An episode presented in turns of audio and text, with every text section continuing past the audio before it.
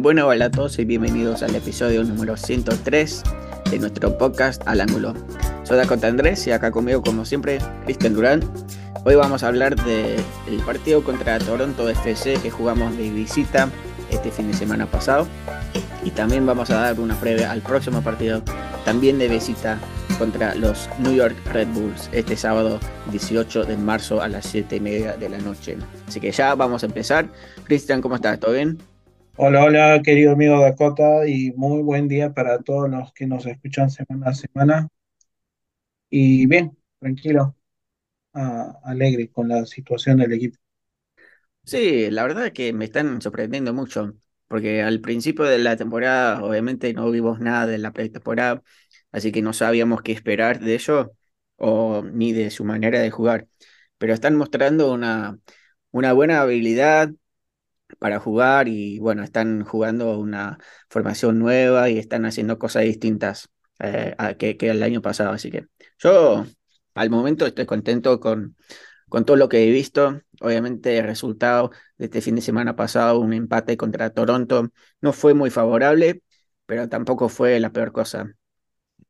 Em, así que bueno, eh, vamos a empezar con las noticias, las novedades del equipo como siempre.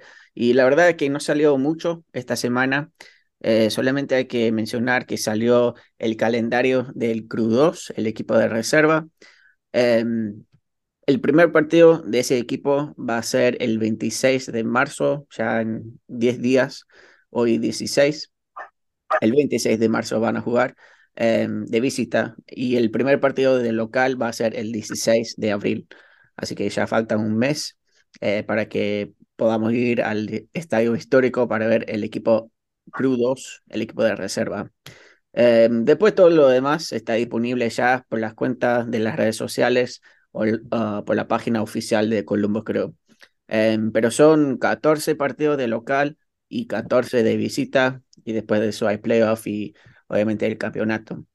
Pero ya está todos a, eh, todo al aire libre. El primer partido va a ser el 26 de marzo, el último partido de, de la temporada de Crudos va a ser el 24 de septiembre. Así que todo el verano vamos a tener fútbol.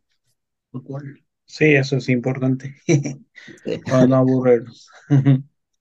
y bueno, algún partido eh, que me llama la atención, el, eh, que, que es 19 eh, de agosto, Crudos contra Cincinnati, va a ser el Hellis Ring, el super clásico, clásico de Ohio, eh, de reserva. Eh, después de eso, entró un equipo nuevo a la liga de reserva este año, Huntsville. vamos a jugar contra ellos acá en casa dos veces, por primera vez el 5 de mayo, después el 25 de junio. Así que si quieren ir a ver un partido del Crudos. La verdad es que esas entradas son muy, muy baratas. Eh, creo que si vos que estás escuchando, si sos abonado y si tenés el abono para el Cru, o sea, el, primer equipo, podés comprar el abono para el Crudos y te sale 70 por toda la temporada. Eso quiere decir que cada partido es 5 dólares nomás. Eh, después de eso, el 20 de marzo, que va a ser el lunes, eh, van a soltar todas las entradas individuales. No sé cuánto va, va a costar cada una, eh, con el abono, sin el abono, qué, qué, sé yo, pero las entradas son muy baratas. Y la verdad es que el estilo de jugar que tienen con el Crew 2 bajo la dirección de Lord Cotoa es muy bueno. Sí, es muy bueno, muy buena oportunidad también para llevar a los niños porque es un lugar más tranquilo. Sí. Uh, no hay tanta gente, no hay todo, todo lo que de repente no es tan friendly para, para llevar a la familia y niños al, al estadio sin tener que esperar o parquearte muy lejos, nada de eso. Entonces, uh, muy bueno. Ah. Sí, también otra cosa es que puedes ver jugadores que algún día van a jugar en el primer equipo. O sea, ya estamos viendo eso este año, que ahora está en el primer equipo Mo Farsi, eh, Philip Quinton, eh, Aiden Morris jugó, bueno, ya es jugador de, primero, pero jugó unos partidos de Necru 2.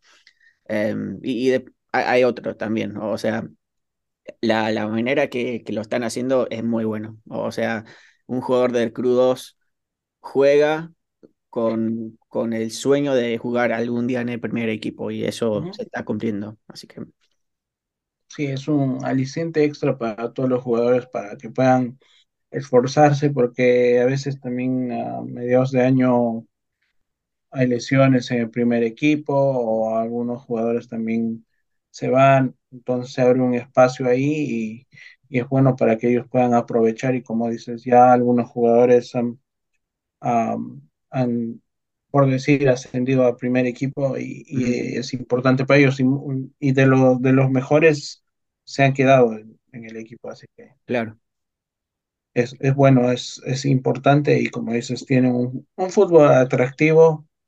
El entrenador e- es, es muy bueno también. Ah, y va- vale la pena, vale la pena. Y como dices, los entradas son tan baratas también. Sí. Y que- aparte son campeones, ganaron el campeonato el año pasado. sí, que exacto. hay que ir a festejar también.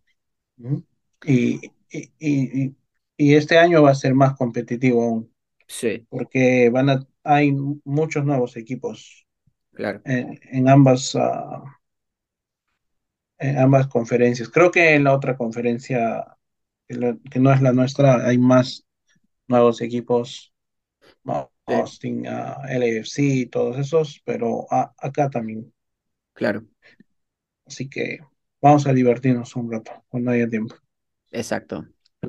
Muy bien, así que ya vamos a empezar con nuestro análisis del partido que jugamos el sábado pasado contra Toronto. Em, ese partido arrancó a las siete y media de la noche. Em, acá lo vimos por Apple TV, que bueno, están pasando todos los partidos por esa plataforma este año, así que vos eh, que estás escuchando, si no tenés eh, idea de cómo ver el partido de Columbus, están todos los partidos por Apple TV. Y no me pagaron para decir eso. Eh, pero bueno, em, este, este partido empezó bien.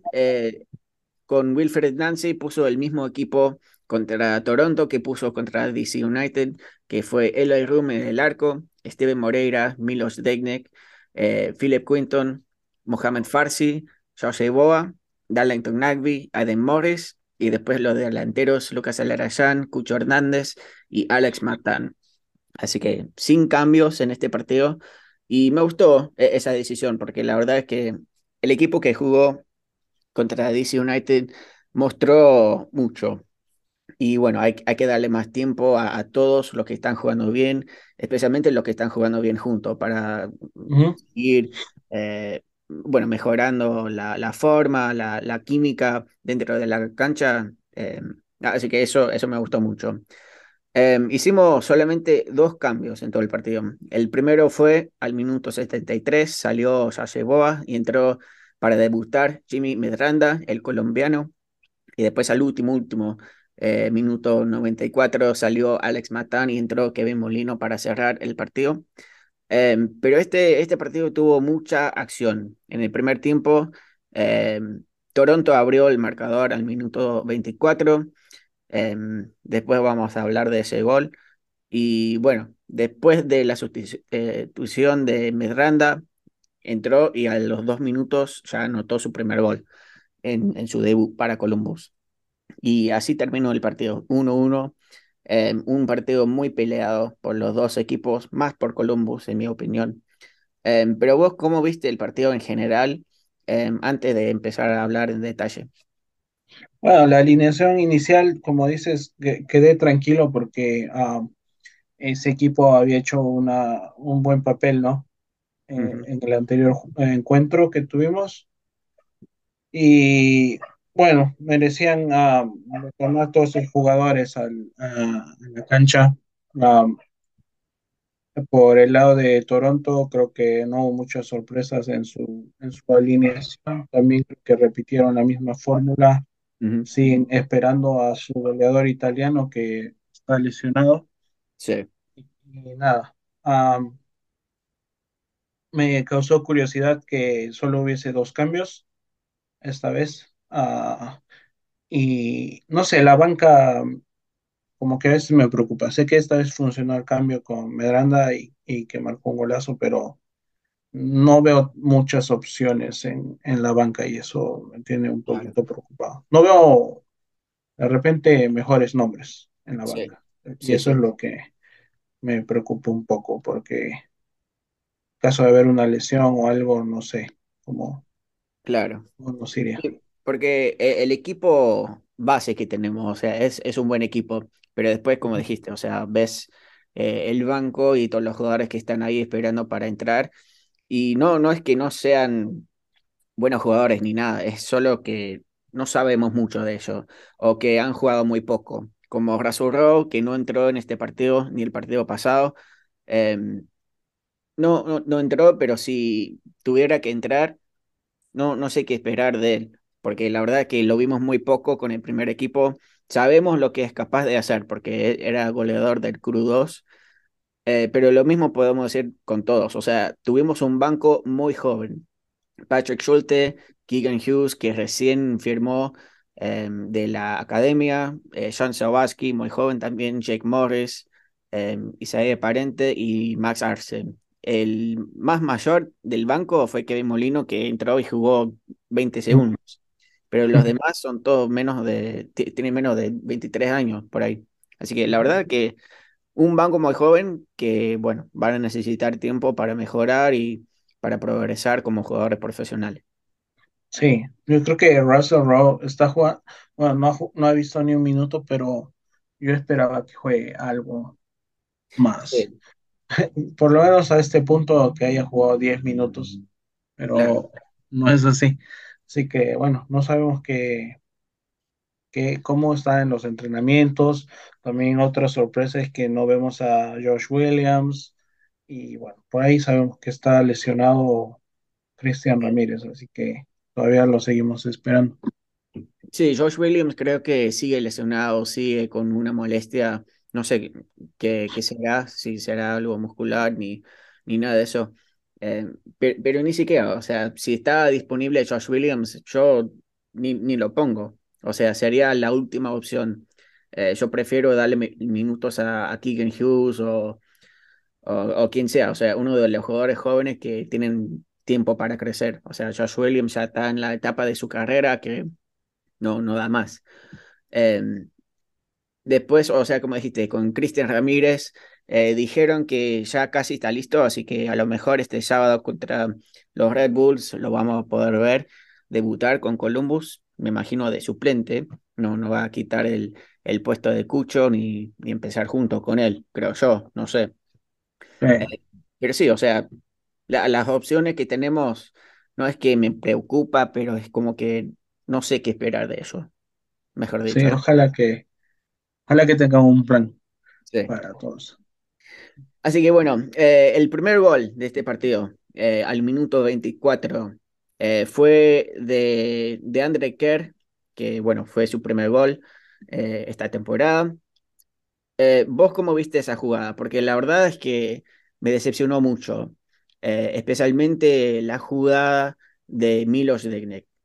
Sería como uno de los líderes, uno de los veteranos eh, hablando como jugador de fútbol, porque es uno de los lo, lo mayores que tiene más experiencia fuera de la liga, jugó en el Mundial contra Argentina, contra muchos grandes, jugó un buen Mundial y después viene acá. No es que está jugando toda la temporada pero esa jugada, o sea, se perdió mal, se perdió mal. ¿Vos cómo viste esa jugada? Sí, creo que el, el- el er- un- un- el- error que comete él es este no estar atento al, al, al balón en sí, sino estaba más atento a que a qué iba a hacer el delantero. Estaba tratando de, creo, leer qué iba a hacer. Sí, No tiene puestos los ojos en el balón, según yo, según, sí, según lo que veo.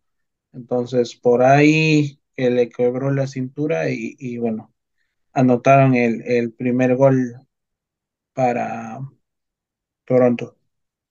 claro. Y Bueno, eh, la verdad es que fue una buena jugada del delantero de Toronto, porque buena técnica para mover la pelota y después para ganarle el room. Eh, creo que Room pensó que iba a disparar para su lado, pero después tiró lejos y bueno, ahí entró. Sí, yo creo que Romeo pensó que se la iban a cruzar, pero se la, se la metieron por su poste. Claro. Eh, y en lo ideal sería que, que está, él va a cubrir el poste, pero Sí. no lo hizo así. Claro, pero eh, en mi opinión, en esa jugada tendría que entrar mejor Milos, eh, porque, bueno, tiene que mandar esa, esa zona de la cancha y, bueno, e- en esa Sí. ocasión no lo hizo. Sí, yo creo que es algo que todavía están afinando, están practicando, ah, porque el sistema este es nuevo, para mí los es nuevo, porque yo no creo que juegue así con Australia. Ah, el año pasado veníamos jugando con otro estilo, mayormente con cuatro al, cuatro al fondo, bien, bien plantados. Y este año pues estamos iniciando algo nuevo con, con tres al fondo fijos. Y bueno, también eh, tener a Quinton que es nuevo en el equipo prácticamente es también toma un tiempo de adaptación. sí. Sí, y aparte, Quinton ahora que está jugando, bueno, hablando de, de, de Philip Quinton, eh, e- es su primera temporada jugando de- del primer equipo.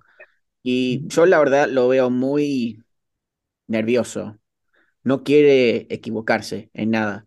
Y bueno, no, no toma, no, no, no toma las decisiones de entrar fuerte, o, sea, para mandar y para sacarle la pelota, sino que quiere bloquear, quiero eh, meterse en el espacio correcto siempre, pero no sé, es, es como que lo, lo veo que piensa demasiado cuando tiene que ir con su primer in- instinto, ¿no?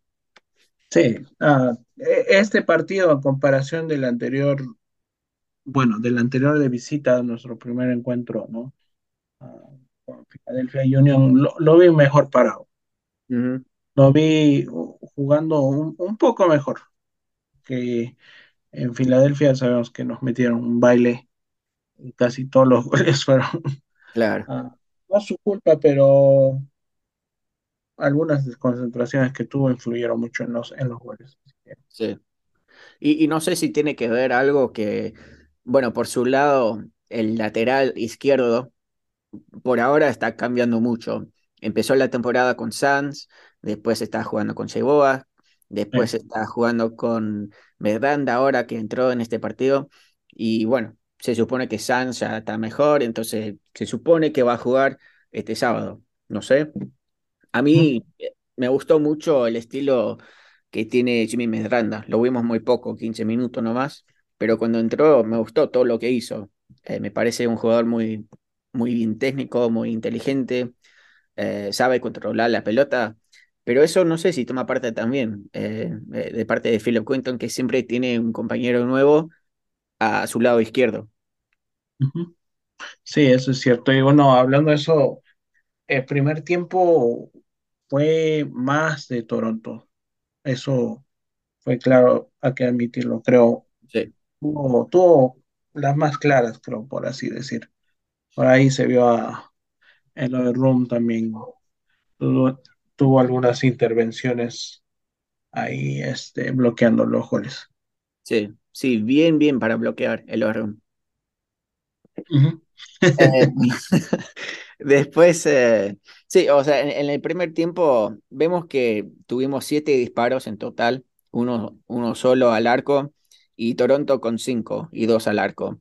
Eh, bastante parejo con la posesión, 53% nuestro y 47% eh, de Toronto, pero sí, todo, todo muy parejo en el primer tiempo, muy peleado. Pe- Pero lo bueno es que nunca, nunca paramos de intentar. Eh, esa es una cosa que me di cuenta este año, que bueno, eh, el año pasado si tuviéramos la misma situación, tarde en, en el partido, minuto 75, o, o sea, estarían jugando ya con la mente cerrada, pensando que iban a, perder. Y bueno, vamos a casa y in- intentamos la, la próxima vez. Pero en este caso veo que pelean hasta el último minuto y eso, eso me gusta mucho. Sí, se, se intentó mucho en el segundo tiempo, ah, incluso después del gol. Y bueno, vamos a comparar este equipo con el del año pasado, creo, hasta que se termine la temporada, Sí, porque como no tenemos referencia, ¿no? De, de- del, del estilo de juego con Nancy, entonces lo que pasa es que tenemos que comp- compararlo con, con lo de Porter, pero se ve, o sea, se, se nota, es un equipo diferente. sí, tiene otra mentalidad. Y eso se vio, pues, no, al, al minuto 75, ah, después de que Medranda entra en su primer toque, pues anota un, un golazo, creo. sí, sí, muy, muy técnico el, el gol. Eh, esperó al minuto perfecto para pegarle y era como un arco iris, justo ahí arriba de, de John Johnson, el arquero que tiene pesadillas de Colombo, creo, porque siempre le metemos Sí. golazo. No, pero en ese gol, o, o sea, el pase de Aiden Morris, la visión de encontrar a Medranda en, en, en su, eh, en su correa ahí, bárbaro todo. Eh, lo, lo tuvieron que revisar en el VAR porque estaba tan justo en la línea que, bueno, al principio llamaron que estaba fuera del lugar y no, no, no iban a contar el gol pero después con el VAR eh, dijeron que sí, que sí era gol. Estaba bien posicionado Jimmy Medranda, perfecto. eh, con, con un pie más estaba fuera del lugar, pero estaba justo ahí en la línea, así que gol válido. Y este gol ah, nace de una jugada, una, ah, un- una jugada donde presionan al jugador de Toronto entre cuatro jugadores prácticamente, lo tienen al medio y bueno, Aiden Morris presiona bien y Milos Degenek se queda con el balón y este increíblemente lo pasa a Medranda que estaba por, por el medio del campo. Ujú, Hace una, una pared más o menos con, con Matán, Matán pasa atrás y Aiden Morris le metió un, un super pase a, a Medranda Sí, ya venía marcando el, el pase, como dicen. claro, O sea, ya se estaba posicionando, estaba corriendo y se estaba quedando solo. Y Lucas, muy inteligente, sale de, de la posición para, para jalar un poco la marca también de, de los jugadores de Toronto, porque sabemos que los jugadores de, de Toronto van a estar más atentos de repente a lo que haga Lucas, a dónde se mueve, que, que Medranda en sí.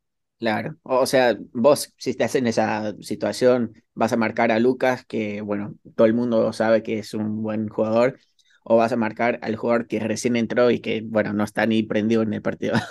Entonces Sí, sí, tiene sentido. sí, realmente, o sea, cualquiera esperaría que le iban a dar el, balón a Lucas. Entonces, sí, un, un golazo, un gran gesto técnico y, y- y así como creo que lo hizo alguna vez con Seattle Sanders, que metió un golazo y fue la, su carta de presentación con, con Mokhtar, que juega en Nashville. Sí, sí, dijo que Ese, era como el jugador más técnico de la liga. el, sí, ese, eso fue la primera impresión que se llevó a Mokhtar de, de la liga. Sí, Fue un, un- también un golazo de, de Medranda, así que lo, lo volvió a repetir y, y esa es su carta de presentación con nosotros y ojalá que no sea la última vez que anota.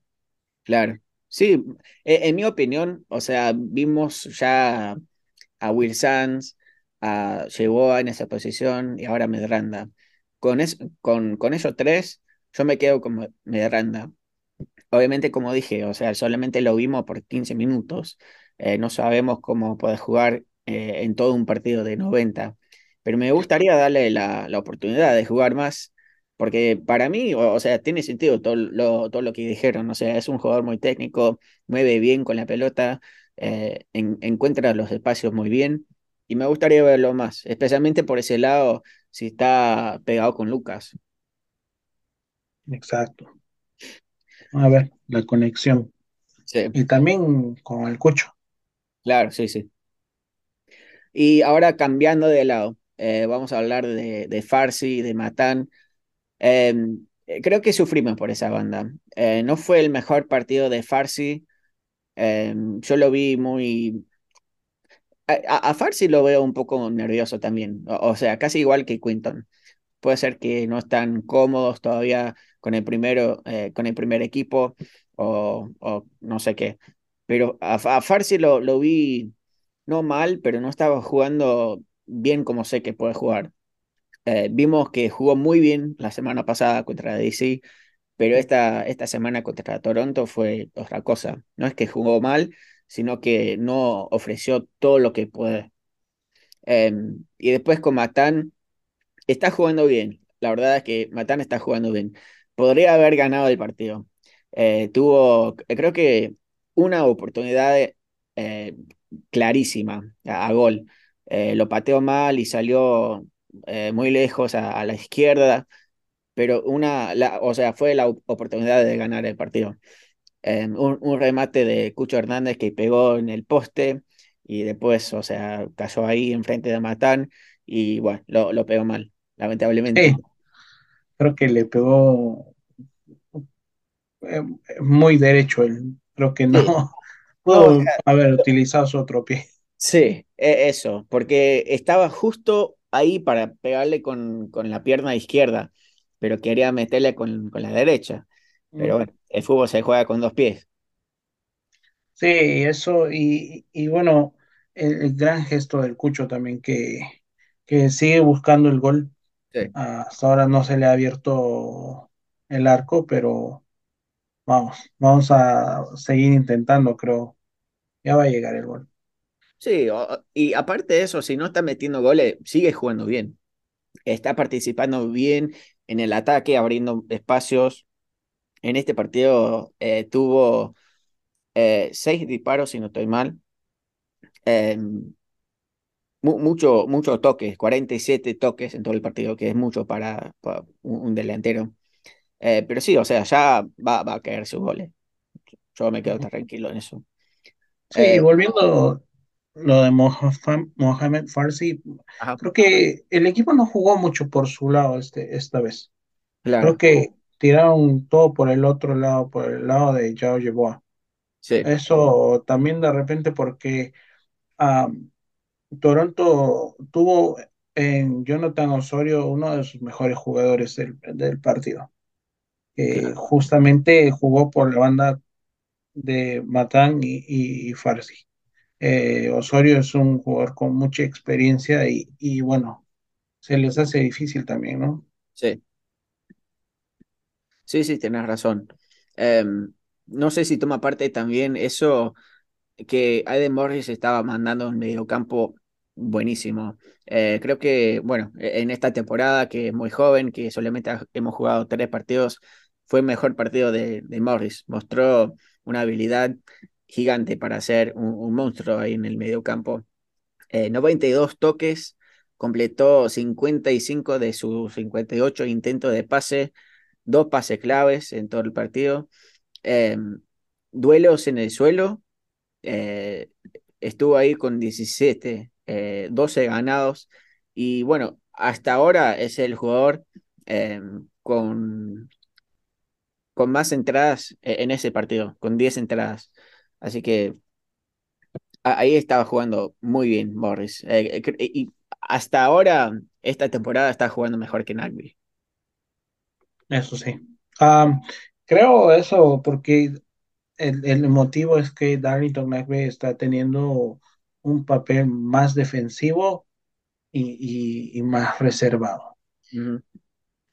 Eh, como que le están dando a Aiden Morris más, más, más libertad Sí, para hacer las cosas, uh, obviamente más chico y tiene que aprender. claro. Y por ahí, quién sabe, Darlington Nagby está siendo como un mentor para él. Sí, pero mira, o, o, sea, en este partido especialmente, si, si vemos los, los números en el medio campo, con Darlington Nagby, con Morris, Morris tocó la pelota 30 veces más que Nagby. Eh, y, y, eso me llama mucho la atención porque Nagby siempre está como manejando todo por, por, esa zona de la cancha, eh, siendo el, el, gran jugador que es, es un veterano de la liga que ha ganado todo. Pero Adam Morris, si entra y juega de esa, de esa manera con Nagby, si aprende de él, va a ser uno de los jugadores más importantes de, de Columbus. Y creo que ya lo es. Sí, o sea, por números, Aiden Morris es muy importante en el equipo ahorita. Sí, ahora vamos a ver si puede jugar más con la selección de Estados Unidos, porque tiene, tiene mucha promesa el pibe. Sí. No, creo que no lo han llamado a la convocatoria, ¿verdad? Eh, no, esta vez no. Pero después eh, a la Copa de las Naciones este verano, así que a lo mejor puede jugar en eso. Y bueno, después eh, vimos a Lucas Alarayán que jugó un buen partido también, un solo tiro al arco en este partido, 73 toques, 81% de su pase completados, con tres pases claves. Em, así, que en este partido me quedo tranquilo ahora, pero después del pitazo final eh, estaba un poco decepcionado, un poco molesto, porque la verdad es que estábamos jugando bien en el segundo tiempo. Mala suerte que no entró la pelota de Matán. Pero después, o sea, vi la cara de algunos jugadores y se, les vio un, poco frustrados, ¿no? Em, querían ganar este partido y sé que eh, e, estaban decepcionados por no haberlo ganado cuando era un partido no, no fácil, pero favorable. Em, así que e, es algo para aprender, porque em, si tuviéramos que jugar este partido en julio, por ejemplo, creo que ganamos fácil. Pero es, eso es lo que el equipo se está conociendo todavía, em, están adaptándose a las, a las cosas nuevas, los nuevos compañeros, la nueva forma de jugar. Y bueno, va, va a llevar tiempo todavía. Sí, es que estuvieron muy cerca, muy, muy cerca de, de llevarse el partido. Incluso cuando creo que es Matán que sale sustituido, uh, estaba muy enojado con él mismo, como dices. Sí. Y el profe Nancy lo abrazó y le dijo que estaba bien. Sí, no pasa nada. E, eso me gustó mucho porque eso muestra que, que Nancy tiene confianza en sus propios jugadores para, para no desanimarlos ni nada y para que siga adelante, porque Matán creo que está jugando muy bien esta temporada y con más tiempo jugando más con Cucho, con Lucas, con Farsi por esa banda, solamente va a mejorar y bueno, algún día va a caer su gol. Vamos a ver, ahora es una competencia entre Matán y Cucho para meter su primer gol. Sí, ojalá. Muy bien, em, así que este partido terminó 1-1, como dijimos, 17 eh, eh, disparos en total para Columbus, 4 al arco y uno solamente que entró gracias al colombiano Jimmy Medranda en su gran debut. Así que vos tenés algo más para agregar a este análisis o ya vamos con la previa.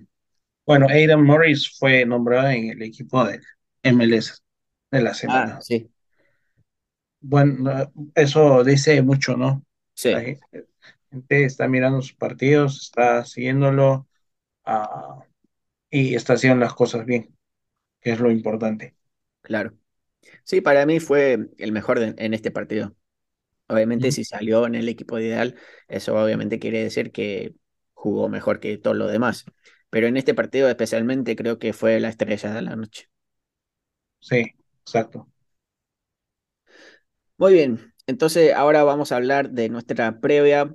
Eh, Columbus creo contra New York Red Bulls este sábado, 18 de marzo, creo que es, sí, a las 7 y media de la noche. Em, y bueno, al momento los de Nueva York, los Red Bulls, no han ganado. Tienen dos empates, eh, uno contra Minnesota y otro contra Nashville, y después una derrota contra Orlando, que acaba de salir de la Champions. Em, pero vos, ¿cómo ves este equipo de, eh, Nueva York que solamente ha metido un solo gol en tres partidos? Así que por ahí van un, poco mal. Eh, nosotros metimos cuatro, recibimos cinco, ellos solamente recibieron dos, así que tienen una muy buena defensa. Pero en general, ¿cómo, cómo ves este partido? Bueno, creo que um, uh, New York, después de empatar uno y perder otro, como dices, um, es su segundo partido en casa y el primero que tuvieron en casa lo empataron con Nashville, así que Sí, van a querer salir a, a- a agarrar sus primeros tres puntos, ¿no? Creo sí, que eso, ese va a ser su, su objetivo, ganar como sea el, el- el partido, porque en, en el papel para, para ellos estoy muy seguro que piensan que Columbus es un equipo al cual le pueden ganar. claro, Entonces, ah, yo creo que van a salir con todo. Ahora, no creo que, bueno, el entrenador seguro, pero no los jugadores han visto mucho del, del Columbus, del nuevo Columbus que tenemos ahora, así que así fácil, fácil no lo van a tener. claro. Sí, eh, vimos el año pasado que jugamos dos partidos contra ellos, un empate de visita allá en, en Nueva York, 1-1, y de local ganamos 2-1. Eh, la última victoria de visita contra ellos fue en el 2019, que metió un gran gol Pedro Santos para ganarnos ese partido. Ujú. Sí, así que, Y bueno, otra cosa de, de Nueva York es que es un equipo muy defensivo. Eh, no salen a atacar mucho y, y creo que podemos tomar eh, ventaja de eso porque tenemos un buen ataque, si jugamos rápido, si Cucho puede encontrar espacio, eh, creo que el Cucho va, va a anotar contra los Red Bulls. Em, lo, lo veo muy posible. em, y, y ya es hora, o sea, son, va a ser el cuarto partido de, de la temporada. El Cucho tiene que empezar a meter sus goles eh, para su propio bien y para el bien del equipo. Em, pero sí, vos eh, te animás a dar tu pronóstico, que pensás que vamos a ganar, empatar o perder. bueno, mi pronóstico va a ser 2 a uno para Columbus. dos uno me gusta mucho. Sí, yo, yo honestamente creo que vamos a ganar. Em, vi, vi la cara de frustración después del partido contra Toronto y creo que los jugadores están preparándose muy bien para ganar el primer partido de visita este, este año. Em, si vemos em, la, la posibilidad de ganar, no nos favorece mucho, 21%, eh, dice ahí. Yo no, no, no entiendo eso mucho, las cuotas y todo eso. Em, pero a- algo para ver, si, si te gusta apostar y, y todo eso. A mí no me llama la atención, pero ahora se puede hacer enojado. Ujú.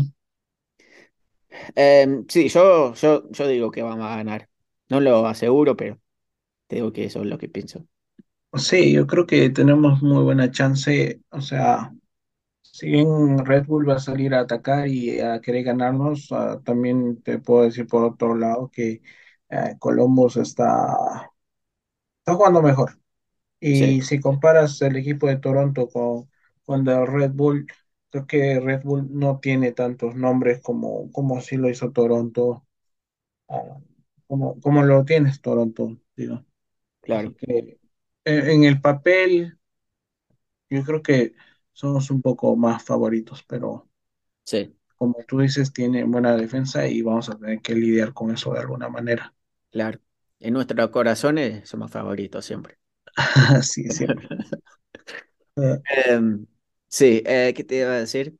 Ah, y otra cosa, hablando aparte de la previa, em, el próximo partido, o sea, no este sábado contra Red Bull, sino el, el otro, el 25 de marzo, eh, Columbus contra Atlanta, no van a jugar ni Lucas, ni Milos, ni Elorum, porque van a jugar con sus propios países en el descanso internacional, así que vamos a tener que mover eh, pieza ahí y, y ver cómo podemos eh, reemplazar a esos jugadores muy importantes, porque la verdad es que un partido sin Lucas cambia todo. Eh, Milos, que ahora está tomando como el rol de, de líder de la defensa, si no va a estar jugando ahí, vamos a tener que ver quién va a tomar la, la responsabilidad de, de, hacer eso.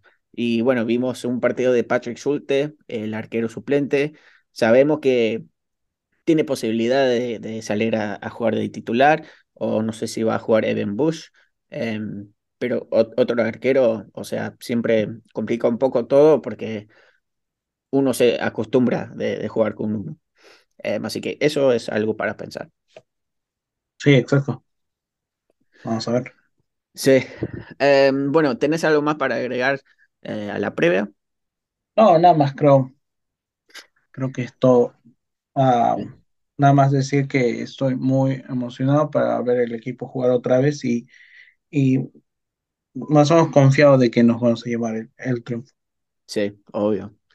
Y bueno, si, si quieren ver la tabla ahora de la conferencia del Este, está primero Atlanta con siete puntos, pero está ahí con Nashville y Cincinnati, que también tienen siete puntos.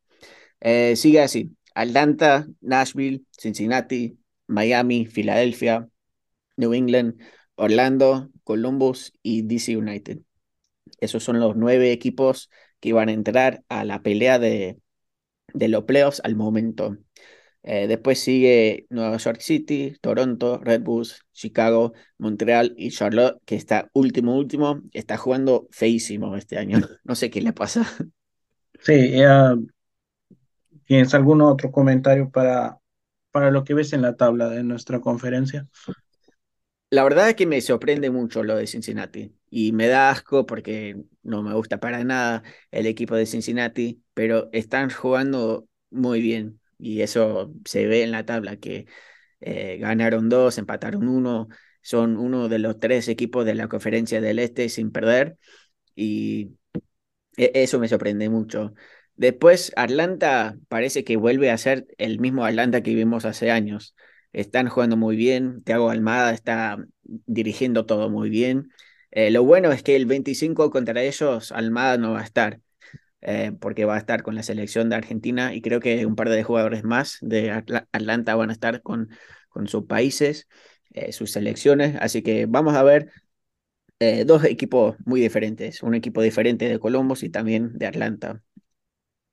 Sí, bueno, por mi lado, creo que los equipos que están arriba han tenido dos partidos de, de local Sí. Entonces, eso obviamente los ha ayudado, ¿no? Una cosa es jugar con, con tu gente y otra muy diferente es jugar de, de visita, ¿no? Claro. Entonces, yo creo que Atlanta, Nashville han jugado dos, dos partidos de, de, local, Cincinnati también ha jugado dos partidos de local, así que por ahí tienen una, una ligera ventaja aún. Uh, Inter Miami también jugó dos partidos de local, así que más o menos todos los que están arriba han jugado de local más, más que todo. O sea, no es como una sorpresa. Atlanta le ganó un partido a, a, a Charlotte, pero es un. Charlotte está, está perdiendo todo. Sí. Así que no es sorpresa. Uh, Montreal también ha perdido todos sus partidos. Así que. Nada. Al momento. Uh, creo, que, creo, creo que están arriba porque han tenido una ligera ventaja jugando en casa. Sí, al, momento Montreal es el único equipo de la conferencia del Este que no ha metido gol. Eh, cero goles y cinco en contra. Después por el otro lado, en el oeste, Kansas City y vi otro más, eh, Colorado, también están sin goles. Imagínate qué feo que debe ser. Eh, sí. Después eh, Charlotte metieron un solo gol, pero recibieron siete una defensa de desastre, el peor equipo de, de, toda la liga al momento. Sí, y bueno, uh, como dicen across the board, creo que la sorpresa es San Luis City. Sí. Que ha ganado sus tres partidos y muy al contrario del, de los primeros puestos en nuestra conferencia, ellos solo han jugado un partido de, en casa. Claro. Y los otros dos los ha ganado con equipos que en el papel son fuertes o fueron fuertes el año pasado. Uno es Austin, a que le ganó 2 a 3, y el otro es Portland Timbers, que le ganó 1 a 2. Claro. Están jugando bien. Y mira, coincidencia o no, el, el otro partido que ganó en, en, el único partido que ganó en casa se lo ganó a Charlotte. Claro. Sí, e- e- es el equipo máximo goleador al momento también. Ocho goles a favor, cuatro en contra. Así que e- eso también me sorpresa eh, mucho porque, bueno, no, no le presté mucha atención en la pretemporada, no sé cómo jugaron y no me fijé ni, no, no, no te puedo nombrar ni un jugador de, de San Luis. Sí, Eh, es que en realidad cada equipo cuando, digamos así que comienzan su primer año, generalmente tienen uno o dos jugadores que, como quien dice, rompen el mercado sí, para darle cara, también hinchas, sí. Pero este equipo, no veo, en lo personal veo la lista de sus jugadores y no veo ni un jugador conocido o que haya escuchado su nombre. De repente ha- habrá algunos europeos ahí que de repente saltan a la vista, pero yo no veo ninguno. claro. Sí, yo tampoco. Pero eso, eso te, te, te dice que el proyecto que tienen es muy bueno, porque si están jugando bien como, como equipo, eso es todo lo que vale en esta liga. O sea, podría tener 11 jugadores de renombre, pero si no juegan bien juntos, obviamente no van a, a ganar nada. Vimos lo mismo con, con Miami, que siempre tienen fichaje de jugadores muy reconocidos, pero terminan haciendo nada, Exacto. hasta que venga Messi. Eso tiene razón. Si viene Messi, me mudo a, Miami. Nada, mentira. Muy bien. Eh, bueno, Cristian, ¿tenés algo más para agregar antes de terminar? No, la verdad es que no. Eso Muy es bien. todo. Así que a vos que estás escuchando, muchas gracias por escucharnos y por el apoyo. Em, por favor, compartí este episodio o el podcast en general con tus amigos amantes del Colombo Crew o hinchas de fútbol en, en general para seguir eh, aumentando la hinchada de Columbus acá y bueno, por todas partes, porque queremos seguir creciendo mucho más. Así que bueno, eh, nos vemos muy pronto. eh, que tengan todos una buena semana. Y como siempre, vamos. Vamos, Colombos.